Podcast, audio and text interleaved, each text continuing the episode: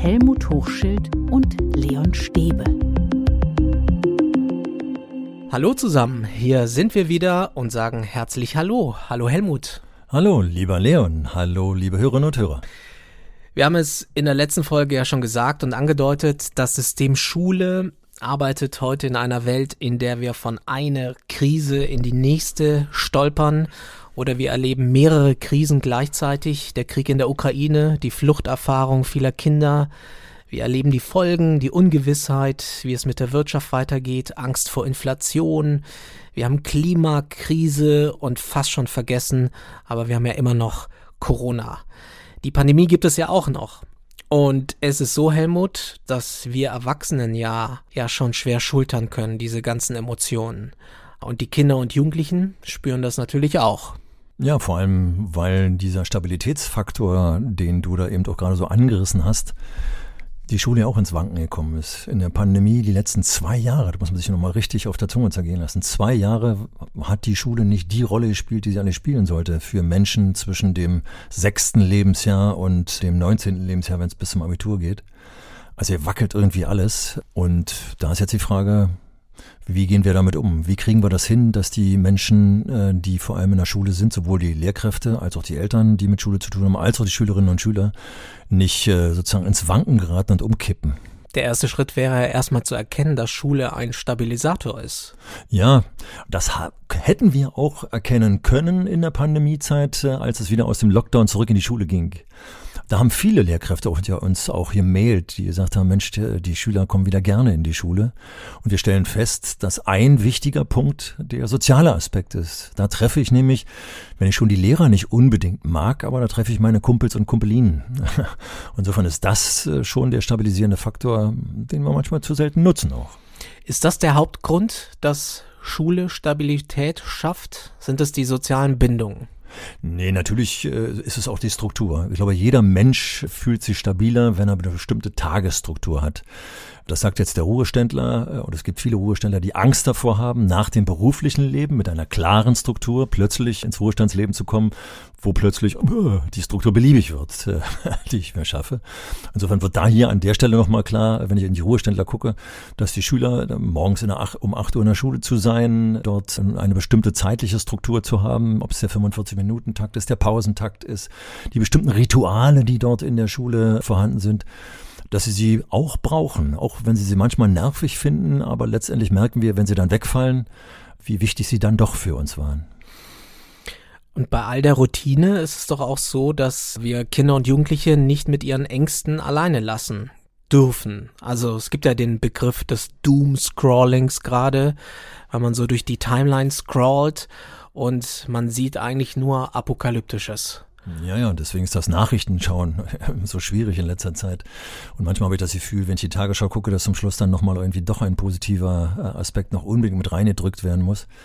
Ja, umso mehr müssen wir jetzt schauen, was haben wir an positiven Aspekten, damit wir den Blick für das Positive, und das war ja in den vergangenen über 90 Podcasts ja immer wieder unser Thema, dass wir gesagt haben, hey, den Blick aufs Positive, gerade wenn es weh tut und gerade wenn wir Probleme haben, weil wenn wir im Sumpf versacken, dann gibt es ein echtes Problem. Und Haltepunkte in diesem Sumpf sind zum Beispiel Strukturpunkte, Rituale und Menschen um uns herum. Wie kommt man sonst raus aus so möglichen Angstsituationen? Es gibt Leute, die sich stark fühlen und die der Meinung sind, sie schaffen das auch alleine.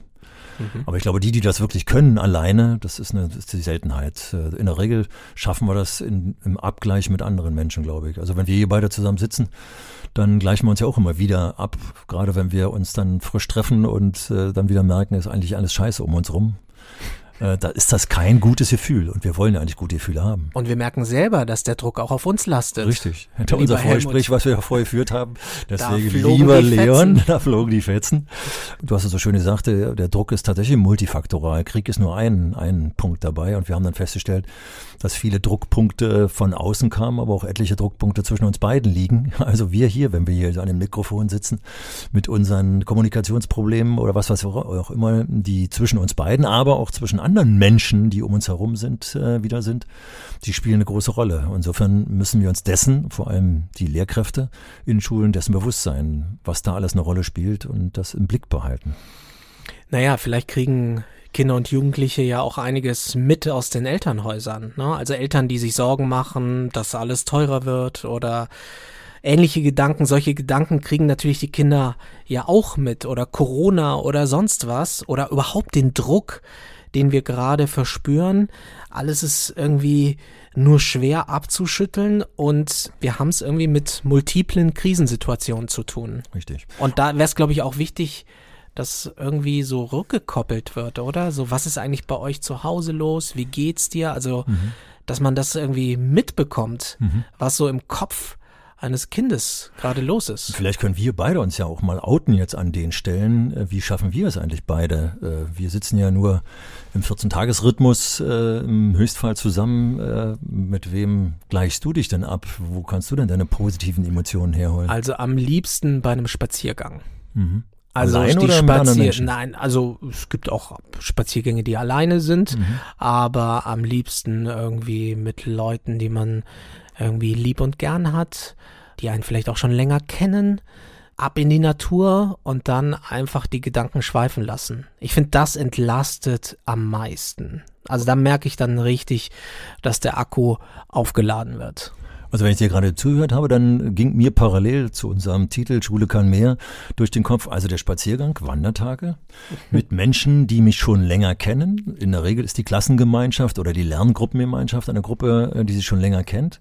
Da gibt's zwar, sagen wir mal, mit einer Durchschnittszahl zwischen 25 und 30 auch Menschen, die ich nicht mag, aber hoffentlich, wenn ich nicht Einzelgänger bin, habe ich dann Menschen, mit denen ich äh, lieb und gerne zusammen bin und mit denen ich ins Gespräch komme. Also all diese Kriterien, die du jetzt eben genannt hast, würden bei einem Wandertag eine Rolle spielen. Spielen, und jetzt ist spannend, schaffe ich das zum Beispiel, diese Kriterien auch in eine Unterrichtsstunde hineinzubringen? Das wird in einer Unterrichtsstunde, äh, in der der Lehrer vorne steht oder vielleicht auch ein Schüler vorne steht, einen Vortrag hält äh, und dann ich alleine über diesen Vortrag sinniere und dann vielleicht noch was aufschreibe. Die traditionelle Unterrichtsstunde findet das nicht statt. Aber letztendlich werde ich einige von den Aspekten, die du eben gerade genannt hast, mit Leuten, die mir lieb und nett sind, die mir, die mich kennen, ins Gespräch zu kommen die könnte ich in einem in einer kommunikativen Unterrichtssituation schaffen äh, und damit haben wir schon wieder so einen Faktor, der stabilisierend ist. Wenn ich es schaffe, in der Unterrichtsstunde auch mal nicht nur mit dem Lehrer oder über den Lehrer, die Lehrerin zu sprechen, sondern tatsächlich auch mal mit meinem Nachbarn oder meiner Nachbarin sprechen zu dürfen, ohne dass der Lehrer dazwischen brüllt, äh, bitte konzentrier dich und hier vorne spielt die Musik. Dann sind einige von den Punkten, die du jetzt genannt hast, auch im Unterricht mit drin. Also gerade jetzt, gerade jetzt ist es wichtig, dass Kinder und Jugendliche mit sich und untereinander ins Gespräch kommen. Mhm. Also das schlägt jetzt eigentlich alles andere. Mhm. Ja, richtig. Und natürlich wäre es schön, also wir Lehrer, Lehrkräfte, wir müssen uns da nicht unbedingt einmischen. Wir müssen nicht jedes Schülers oder jeder Schülerin Freund sein, Freund schon gar nicht, aber, aber zum Beispiel es zu schaffen, auch ein vertrauensvolles Gesprächsangebot zu machen, also eine vertrauensvolle Atmosphäre zu schaffen, die sonst nur Kinder oder du jetzt auch in deinem Spaziergang mit Menschen, mit denen du gerne den Spaziergang machst, du suchst dir auch aus, zu wem habe ich eigentlich Vertrauen, mit wem kann ich offen sprechen, auch über meine Probleme, ohne dass der, äh, der an den nächsten rangeht und sagt, hey, kick mal, der hat das und das Problem. Das schaffe ich eben in der Schule, wenn ich Glück habe, mit Mitschülerinnen und Mitschülern. Aber noch stärker wäre es, wenn die Probleme dann tatsächlich äh, mich auch zu überwältigen drohen dass man dann vielleicht mit dem Menschen ein vertrauensvolles Gespräch führen kann, der schon mehr Lebenserfahrung hat, sprich der Lehrkraft, dem Sozialarbeiter, der Erzieherin oder oder oder. Das ist dann für die ganz dicken Probleme. Richtig und deswegen ist mir nochmal wichtig, total stabilisierender Faktor ist das Gesprächsklima. Wir haben gerade unser Gesprächsklima, wie wir uns eben geoutet haben, so ein bisschen vorhin aufgeweicht, indem wir hier die Fetzen haben fliegen lassen, haben aber zum Beispiel auch das Gefühl gehabt, auch das ist in der Klasse möglich, finde ich, dass das Gewitter bereinigend war, dass wir mit ruhiger Stimme tatsächlich äh, zum Beispiel diesen Podcast hier vorbereitet haben und jetzt auch mit ruhiger Stimme liebe Hörerinnen und Hörer, mit euch zusammensitzen. Und kurz und knackig, das ist, glaube ich, auch das, was in Schule, glaube ich, gefördert werden kann. Also ein Schulklima zu äh, schaffen, in dem man vertrauensvoll miteinander ins Gespräch äh, kommen kann, aber auch miteinander streiten kann, ohne sich äh, gegenseitig aufs Maul zu hauen und danach auch wieder ins sachliche Gespräch zu kommen. Also stabilisierend und sich dabei gegenseitig zu helfen, auch wenn's wenn's passt. Silke aus Peking hat sich gemeldet und sie knüpft an an den Podcasts, wo wir darüber gesprochen haben, dass äh, Kinder und Jugendliche sich ja im Unterricht selbst auch helfen könnten, zum Beispiel bei Mathematik. Sie schreibt, Kinder denken anders und erklären anders, einfacher und so oft besser. In meiner Klasse dürfen sie sich dann den Lehrer Badge umhängen und erklären. Wir hatten aber auch schon öfter Papierbecher im Einsatz mit dem Ampelsystem. Grüner Becher sagt, ich kann helfen, gelber Becher bedeutet, ich bin beschäftigt und roter Becher meint, ich brauche Hilfe. So beschreibt es Silke und das ist, glaube ich, jetzt gerade jetzt auch nochmal besonders wichtig, dass wir das fördern, dass sich Kinder selber helfen und sie sich gegenseitig unterstützen. Wenn sie dieses Gefühl erfahren, da ist ein Mensch, vielleicht sogar in meiner Peer Group, das Kind dieser Jugendliche, diese Jugendliche, hilft mir. Ja, und gerade diese schwierigen Stimmung, die wir am Anfang des Podcasts thematisiert haben, merke gerade wieder mal, wieder mal das Herz gesprungen ist, von dem ich so oft gesprochen habe. Äh, schon beim Lesen der Mail von äh, Silke, äh, die ich dann noch beantwortet hatte, als auch jetzt bei dem, du, wenn du es nochmal zitierst. Hier werden Kinder auch erzogen im positiven Sinne, weil ja helfen ist ja nicht ganz so leicht mit Hilfe von Strukturelementen, also mit Farben, mit irgendwelchen Gegenständen, die Kommunikation zu unterstützen, die helfende Kommunikation. Das heißt also, das geht eben nicht unbedingt von alleine, sondern gerade, und sie ist ja in der Grundschule tätig hier in China, gerade in den kleineren Klassen, ich glaube, sie hat sogar eine, eine, zweite Klasse oder sowas, also was ganz Kleines, da brauchen die eine Struktur, brauchen sie ritualisierende Elemente. Und so ähnlich wie unser Ritual, Leon, ist, dass wir hier zwischendurch äh, ein Stück Kuchen essen, so ähnlich haben die dann ihre Rituale und das ist unheimlich wichtig. Das sind natürlich sehr positive Rituale. Ein anderes Ritual, äh, wenn ich es jetzt etwas salopp formuliere, ist der Rahmenlehrplan. du lieber Gott. ähm, der ist ja nun wirklich nicht für Krisen geschrieben mhm. worden und ist vielleicht an sich auch nicht hilfreich. Du plädierst ja immer dafür, dass du sagst, hey Leute, leg diesen Rahmenlehrplan so flexibelst mhm. wie möglich aus. Aber es ist dann doch vielleicht auch eine Bremse, weil man den dann doch irgendwie im Hinterkopf hat, oder? Ja, weil wir eben dummerweise ihn sozusagen als Plan vor Augen haben, der abzuarbeiten ist. Und wenn wir mit den Büchern arbeiten, die an diesen Rahmenlehrplänen orientiert sind, naja, dann gehen die seitenweise durch und am besten arbeitet man ein Buch von vorne nach hinten durch. Und ich hatte es ja beim letzten Podcast schon angetextet, dass es eigentlich viel schöner wäre, wenn wir einfach mal uns einem Thema, einem wirklich wichtigen Thema, wir hatten beim letzten Podcast eben wieder das Thema Krieg, aber es können auch zig andere Themen sein. Es könnte, was weiß ich, der Tümpel, der austrocknende Tümpel in der Nachbarschaft sein, aber es muss ja nicht der austrocknende sein. Es kann auch dieser schöne Tümpel, der jetzt im Frühjahr plötzlich wieder sich langsam mit Seerosen bedeckt sein. Also ich gebe mich an diesen Tümpel ran und versuche jetzt mal, diesen Tümpel nicht unbedingt mit, mit einer Perspektive nur zu beobachten, sondern gehe mal mit den Kindern ran und sage, was beobachtet ihr an dem Tümpel? Habt ihr Fragen eigentlich zu dem Tümpel? Wisst ihr eigentlich, was da los ist? Warum da manchmal das und jenes ist? Und so. Also die Kinder am besten die Frage stellen lassen, das haben wir auch schon oft genug angetextet. Und dann gehen die raus an diesen Tümpel. Und jetzt, wenn das Thema beginnt bearbeitet zu werden oder vielleicht auch erst am Ende, gehe ich mal in den Rahmenlehrplan rein Erstens werde ich mich wundern, welche Fächer ich da angekratzt habe. Und dann werde ich mich wundern, in welchen Bereichen ich plötzlich die Themen aus dem Rahmenlehrplan erübt habe. Das ist eben nicht ein Block unbedingt, sondern das sind eben ganz viele Themen. Das heißt aber letztendlich, wenn ich nur projektartig arbeiten würde, zehn Jahre lang, äh, schon ein bisschen auf die Schwerpunkte auch noch achte, schaffe ich den Rahmenlehrplan auch an Projekten abzuarbeiten, ohne dass ich von Seite 1 bis Seite 385 äh, ein Buch durcharbeite. Also das sind dann zum Beispiel die Punkte, an denen man wieder gut arbeiten könnte, motivierend arbeiten könnte und sozusagen auch eine Sicherheit schaffen könnte, weil die Kinder, wenn sie wissen, es geht jetzt um den Tümpel in der Nachbarschaft, dann wissen sie, was sie die nächsten, was weiß ich, zwei Wochen thematisieren aus unterschiedlichen Perspektiven.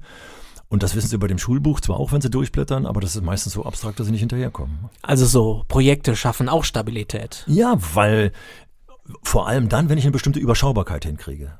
Also wenn ich zum, wenn die Schüler dann wissen, dass die Fragen, die sie am Anfang in der ersten Stunde meinetwegen oder in den ersten beiden Stunden stellen, dass die auch wirklich beantwortet werden zum Schluss. Wenn sie wissen, dass sie sich nicht allen Fragen gleichmäßig widmen, sondern dass sie sich Fragen aussuchen können, dass sie mit anderen Menschen zusammenarbeiten können. Also du hörst schon raus, dass da gewisse kommunikative, methodische Strukturen auch erarbeitet wurden, die dann auch in unsicheren Situationen immer wieder greifbar sind. Also zum Beispiel gemeinsam arbeiten, gemeinsam ein Ziel finden, dann das reflektieren und, und, und. Wäre spannend, wenn du in deinen Unterricht äh, von damals dich reindenkst. Äh, wie viele Jahre zurückdenken musst du da, Leon? Ziemlich viel. Kannst du dich da an irgendwelche stabilisierenden Jahre. Elemente erinnern? Ich weiß zum Beispiel, ah, die jüngeren Hörerinnen und Hörer wissen das gar nicht mehr. Früher wurden Fotografien noch richtig ausgedruckt und wir hatten eine Foto AG und wir hatten so ein Fotolabor wo es dann halt so diese, diesen typischen Lösungsmittelgeruch gab, abgedunkelt alles. Man musste dann das Fotopapier nehmen. Also erstmal hat man natürlich die Fotos geschossen, dann hat es eine Woche gedauert, dann sind wir ins Fotolabor gegangen und haben uns verdunkelt. Und da war ein ganz schwaches Licht, so ein rötliches Licht und haben dann eine Woche uns gefreut, wie wird das wohl sein, diese Fotos zu entwickeln. Wie gesagt, Jüngere können das nicht mehr nachvollziehen, was ich jetzt hier erzähle. Analoge Fotoentwicklung. Ano analoge Fotoentwicklung. Das war, das hat eine ziemliche Struktur reingebracht, mhm. weil dann haben wir gesehen, ah Mensch, Mist, das Foto ist nichts geworden, da müssen wir jetzt nächste Woche mhm. nochmal ein Foto machen. Und dann wartest du wieder eine Woche. Mhm. Aber es war immer so, von Woche zu Woche passierte etwas. Kannst du dich noch erinnern, an welchem Fach das angedockt war? Das war eine AG. Also, siehst du, aber es ist witzig oder vielmehr bemerkenswert, dass du dich nicht etwa an stinknormalen, sage ich jetzt einfach mal, stinknormalen Deutschunterricht, Englischunterricht oder was auch immer unterricht, sondern dass es eine AG ist. Und AGs, Arbeitsgemeinschaften, sind per se eigentlich projektorientiert. Wenn ich mich da in das analoge Labor noch hineinbegebe, allein diese Momente, ich weiß gar nicht, wie lange das immer gedauert hat, bis aus diesem weißen Fotopapier, was ja dann vorher belichtet worden war, jetzt plötzlich in dieser Lösung das Foto. Genau. War doch eine spannende Situation, oder? Ja, jetzt sitzen hier zwei alte Männer und erzählen von früher, wie ja. das war, als wir noch Fotos entwickelt haben. Das ist doch genau das, was zum Beispiel auch Schule und Unterricht ausmachen würde, dass wir nicht das fertige Zeug haben, sondern dass wir in dem Entwicklungsprozess in der Schule sich etwas entwickeln sehen, also loslassen. Übrigens, Leute, das ist nochmal so ein Punkt, stabilisierender Faktor, dass wir da uns mal trauen, auch loszulassen. Wir denken immer, wir Lehrkräfte, wir traditionellen Lehrkräfte, die Unterrichtsstunde planen von Minute 1 bis Minute 45 und dann läuft die so ab, wie ich sie geplant habe. Das ist stabil. Nee. Für die Schüler vor allem und die Schülerinnen ist es viel stabiler, wenn sie sich einbringen können. Und für uns Lehrkräfte ist übrigens, wenn wir uns trauen loszulassen und wenn das Klima entsprechend ist, dann ist es stabilisierend. Stabilität durch positives Chaos. So klingt das ein bisschen. Ja, wobei Chaos ja doch schon so eine negative Nein, aber du weißt so, also ja, ja, ja, ja, noch nicht geplant, nicht alles irgendwie strikt vorgeplant und vorbereitet, sondern es laufen zu lassen. Richtig. Und eine Orientierung, das klingt ja Chaos, klingt ja auch so orientierungslos. Wir wollen ja trotzdem, also das Foto soll ja fertig werden. Das hat ja auch ein bestimmtes Ziel, dieses Foto zu machen. Und, und, und wenn man das Tümpelbeispiel nehmen, dann ist der Tümpel immer noch sozusagen das unser Haltepunkt, also die Perspektive, wo es hingehen soll. Und die methodischen Ansätze, die ich vorhin geschildert habe, äh, dass man weiß, da setzt man sich wieder in einer Gruppe zusammen, dann macht man eine Präsentation und, und, und. Das sind ja dann wieder die Dinge, die diesen, dieses positive Chaos, von dem du gesprochen hast, dann ihm doch wieder eine Struktur geben und dann letztendlich auch produktiv ist, weil zum Schluss irgendwas rauskommt, für das sich dann hoffentlich jemand interessiert innerhalb der Klasse, aber auch vielleicht in der Nachbarklasse oder, oder, oder. Und das sind ja auch so, so andere Themen, die in die Schule reinkommen. Ja, also es sind unterschiedliche Professionen. Da war auch mal ein Fotograf da und hat uns das mal erklärt, wie das funktioniert.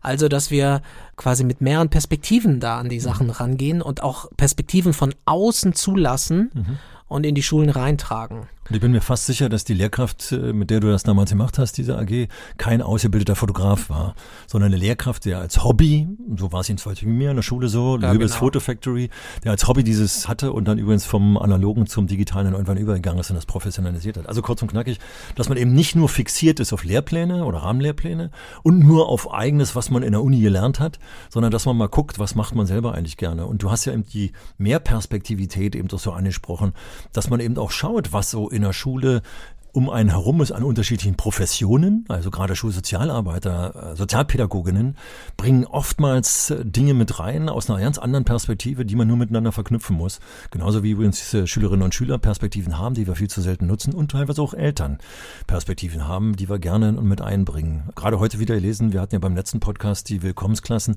dass Eltern Angebote machen, mit Willkommensschülern rauszugehen zum Beispiel und mit kleineren Grüppchen äh, etwas zu machen, was wir in großen Gruppen sonst in der Schule ja nicht mit hinkriegen also die Kompetenzen anderer Menschen nutzen. Also alle verfügbaren Ressourcen anzapfen. Jetzt wird das allerdings nicht immer gemacht. Ähm, du weißt, uns hat Josephine geschrieben. Sie ist Sonderpädagogin und sie schreibt, nun erlebe ich oft die Situation, nicht als richtige Lehrerin wahrgenommen zu werden und merke, dass es mir fehlt, das Gemeinsame mit den Kindern zu haben, also Ausflüge, Feste etc., Teil dessen zu sein, warum ich Lehrerin geworden bin. Dabei wird man leider selten bedacht, auch wenn man Teil des Kollegiums ist. Mich würde interessieren, wie man aus dem negativ besetzten Bild rauskommt man erlebt, als nicht wertschätzend wahrgenommen zu werden. Also da kommt ja schon dieser, dieses Hammer-Stichwort Wertschätzung zum Schluss, was ich vorhin schon im Kopf hatte, als du von, von den Elternhäusern gesprochen hast. Haben die Jugendlichen in ihren Elternhäusern, werden sie dort wertgeschätzt oder nicht? Aber zurück zum Zentralen von Josephine, dass sie sagte, sie bringt eine Kompetenz mit in die Schule und ich kann das so, äh, so tatsächlich am eigenen Leibe, habe ich es miterlebt. Die erste Sonderpädagogin, die ich meine, wenn ich mich recht entsinne, 1995 in der Paul-Löbe-Schule einstellen konnte als Schulleiter, hat sofort gesagt, ich komme übrigens zwar als Sonderpädagogin, ich möchte aber eine eigene Klasse leiten. Damit war sie automatisch, war Englischlehrerin auch, automatisch Fach- und Klassenlehrerin und ist nicht nur reduziert worden auf ihre formale sonderpädagogische Kompetenz. Ich habe das formal so betont, weil in vielen Schulen, und das klingt bei Josephine auch so, werden die missbraucht, würde ich jetzt beinahe sagen, die Sonderpädagoginnen, um dieses ganze Testverfahren, die Formalitäten äh, zu meistern. Also weg von den Kindern, die eigentlich ihre Kompetenzen brauchen, hin zu irgendwelchem Ausfüllen von Formularen. Und damit wird so viel Kompetenz verschenkt, dass eben gerade das, was die Sonderpädagoginnen und Pädagogen mit in die Schule bringen, ist in der Situation, die wir hier angetextet haben, die du vorhin angetextet hast, in diesen Krisensituationen, so wichtig, weil sie eben gelernt haben, mit Besonderheiten von Menschen, in dem Fall in der Regel mit Behinderungen oder mit Beeinträchtigungen von Menschen umzugehen, dass wir diese Kompetenzen, wenn wir sie auf andere Bereiche transferieren, so gut die brauchen können.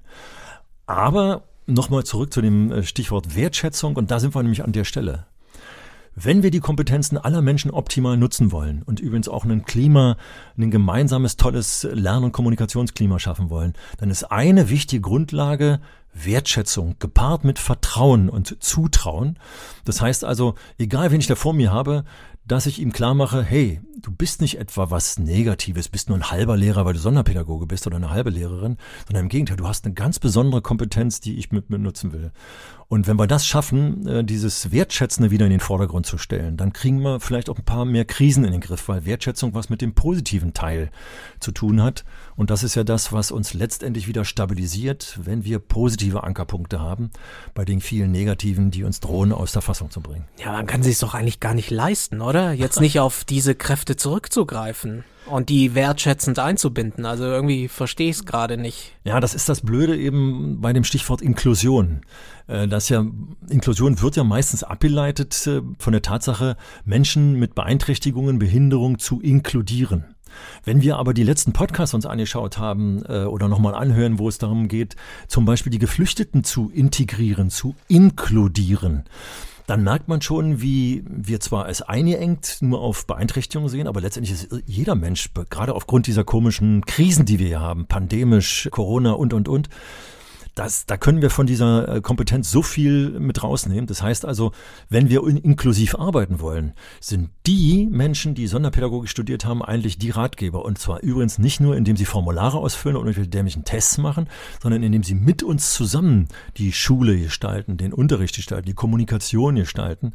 Also das Inkludierende ist zum Beispiel, wenn wir mit ernst nehmen, eine total stabilisierende Situation, weil wir nämlich tatsächlich vom Individuum ausgehend das Ganze bedenken. Das braucht unheimlich viel Flexibilität, aber das schaffen wir nur, wenn wir es in der Gruppe machen. Wenn wir also alle Menschen, die um uns herum sind, wirklich wertschätzen und mit einbringen lassen in das produktive Ziel. Ja, und wir hoffen, dass Josephine da entsprechend wertgeschätzt wird und eingebunden wird. Also ja, das wäre wirklich schade. Ich kann es ja. echt noch nicht fassen, dass also, sie dieses Gefühl hat.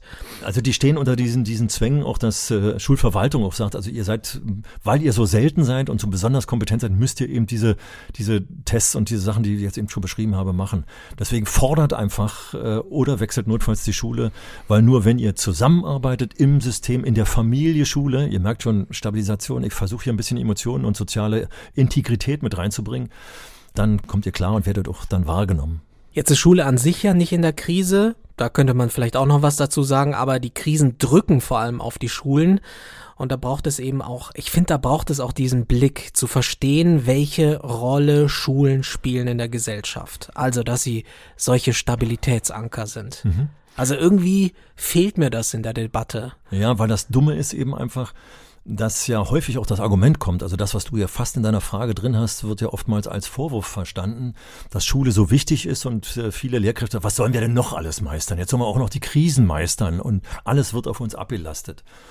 Und eigentlich müssten wir uns nur öffnen. Und wir müssten uns öffnen und sagen, wir, Schule ist Teil der Gesellschaft und wir gucken mal, das, was in der Gesellschaft wichtig ist, mitzumeistern. Das Problem ist nur, dass der zusätzliche Druck, der formale Druck, also zum Beispiel Klassenarbeiten zu schreiben, Noten zu entwickeln. Also dieses ganze Abarbeiten von Formalitäten.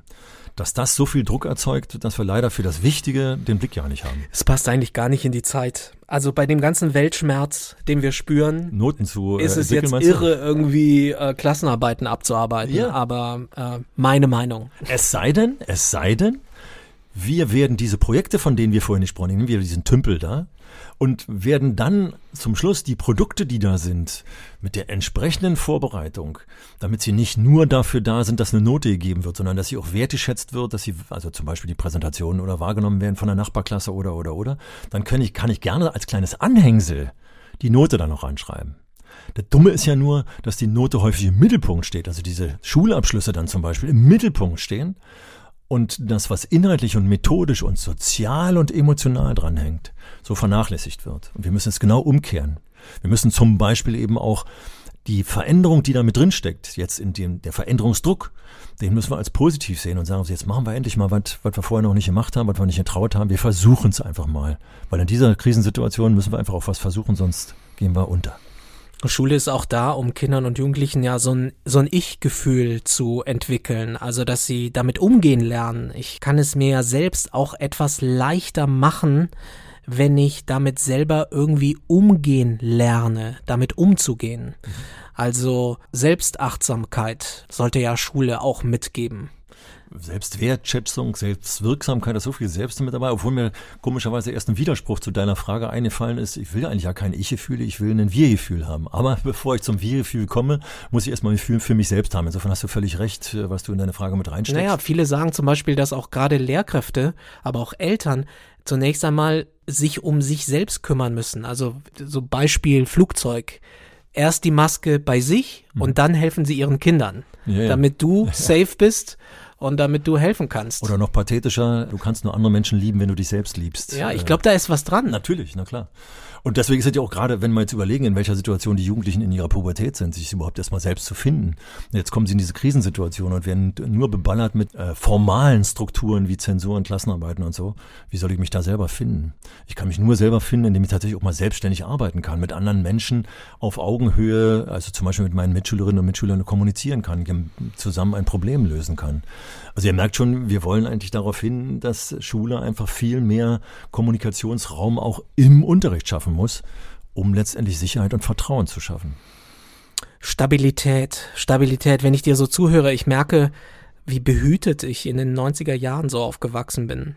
Also irgendwie im Vergleich zu heute, bei den ganzen Krisen, die so unterwegs sind, waren wir doch damals echt auf der Insel der Glückseligen nach der Wende, in den 90er Jahren. Alle waren froh. Irgendwie ein Gefühl, was man so zurzeit überhaupt nicht hat. Was überhaupt nicht in der Luft liegt. Und mhm. damit wachsen jetzt die Kids auf. Ja, ja. Zumal du bist ja in Stuttgart aufgewachsen. Ich bin ja in Berlin aufgewachsen. Und da habe ich ja diese Wende wirklich noch hautnäher. Manchmal habe ich das, das Gefühl gehabt, wie haben wir Berliner gesagt, ihr Westdeutschen kriegt das gar nicht mit. Aber dass du die Wende auch so in den Mittelpunkt stellst. Und sie war ja zumindest am Anfang nur positiv konnotiert und wir haben nur positive Gefühle rausgezogen. Und was war das besonders Positive, dass sich was verändert hat? Also dass dieser Vereinigungsprozess eben Veränderungen mit sich gebracht hat. Und da merken wir, eigentlich ist Veränderung was Positives, wenn sie dann ja positive Anstöße gibt. Und das ist das Blöde bei diesen Krisen, vor allem beim Thema Krieg, dass das alles andere als positiv ist. Aber nichtsdestotrotz müssen wir verändert darauf reagieren. Und da können wir wieder was Positives draus ziehen. Macht es dir eigentlich Sorgen, dass jetzt für vieles Geld ausgegeben wird, also 100 Milliarden für die Bundeswehr und es fehlen zurzeit sehr viele Lehrkräfte. So ein Sondervermögen gab es ja für die Bildung nicht. Das wird ja durchaus kritisch auch diskutiert. Macht dir das Sorgen?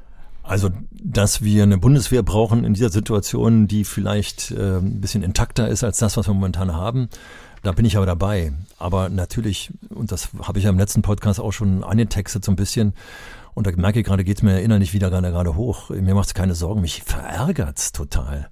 In jedem Wahlkampf sehe ich die Wahlplakate vor mir, mehr Geld für Bildung. Und wir erleben es jetzt gerade in Berlin im Moment. Wir haben ja parallel zur Bundestagswahl äh, hier einen neuen Senat gewählt. Hier ist ein Haushalt vorgelegt worden, bei dem tatsächlich der Bildungsetat gekürzt wurde, und zwar massiv gekürzt wurde. Und das, und das habe ich beim letzten Podcast ja schon mal gesagt, wiederhole das mal aber hier an der Stelle, weil das immer noch relevant ist, weil es ums nächste Schuljahr geht. Die Schulen sind darauf vorbereitet worden, dass sie personell nur mit 95 Prozent der Lehrer ausgestattet werden. So dem Motto, unser Ziel ist, die Schulen mit 95 Prozent auszustatten muss man sich mal auf der Zunge zergehen lassen. Wenn das heißt, unser Ziel, kann man davon ausgehen, dass etliche Schulen nur mit 90 äh, oder 85 Prozent ausgestattet werden. Und dabei kürzen wir auch noch den Etat. Und dann parallel, und bin ja ein alter Friedensbewegter, wir haben das damals schon äh, in dem Podcast benannt, als ich von, vom NATO-Doppelbeschluss berichtet habe, das, da geht mir die Hutschnur auf. Klar, deswegen habe ich das vorausgeschickt. Ich denke, wir brauchen eine intakte Bundeswehr. Aber 100 Milliarden so mal schnell aus dem, aus dem Ärmel zu schütteln, obwohl wir eigentlich in den vergangenen Jahren, also gerade Schule kann mir über, über zwei Jahre hinaus gesagt haben, Leute, wir versuchen zwar das Effektivste aus dem Vorhandenen rauszuholen, aber wir brauchen noch die Mittel dazu. Und da haben wir viel zu wenig drüber geredet und jetzt sehe ich auch noch das. Also ist schon ziemlich ärgerlich, was da läuft. Zumal wir ja jetzt geklärt haben, wie wichtig Schule ist als Stabilitätsanker. Richtig. In und der Gesellschaft für alle, nicht nur für die Kleinen. Und wir haben jetzt die Stabilität immer auf die Schule bezogen, aber letztendlich sehen wir, wie unsere Demokratie, unsere Gesellschaft wankt.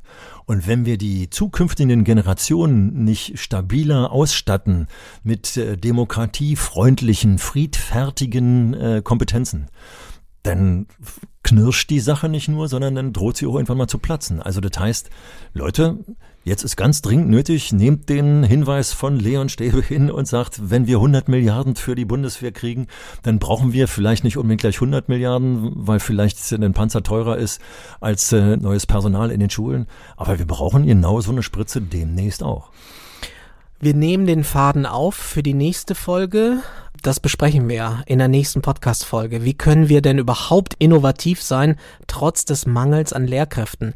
Das Problem wird sich ja jetzt wohl noch verschärfen. Die Prognosen sehen nicht gut aus. Der Nachwuchs fehlt. Wir bekommen jetzt wohl noch mehr Kinder ins System. Kinder aus der Ukraine. Was können wir tun? Wie können wir innovativ sein trotz dieser Situation? Das wird das Thema in der nächsten Folge sein und Helmut hat dazu ein paar Ideen.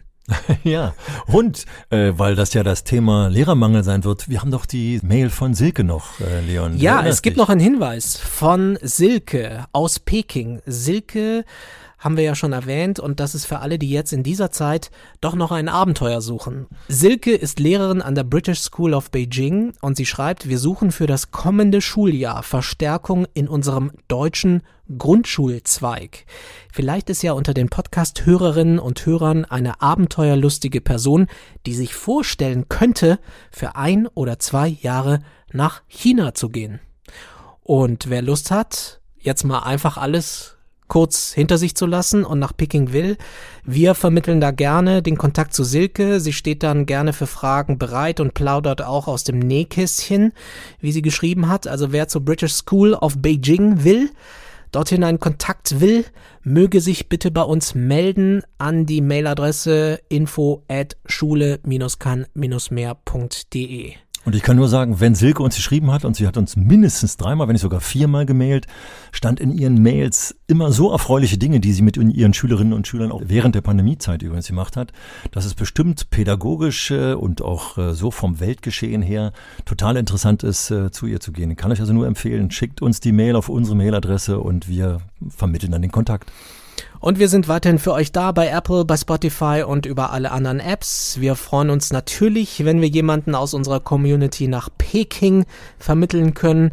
Also meldet euch bei uns und dann schauen wir mal, ob da was geht, Helmut. Ich sag Tschüss und bitte bleibt alle schön stabil. Genau, da schließe ich mich an. Bleibt stabil, bis zum nächsten Mal. Ich freue mich drauf. Tschüss. Tschüss.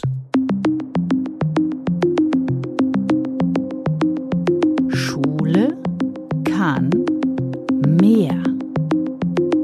Der Podcast von Helmut Hochschild und Leon Stäbe.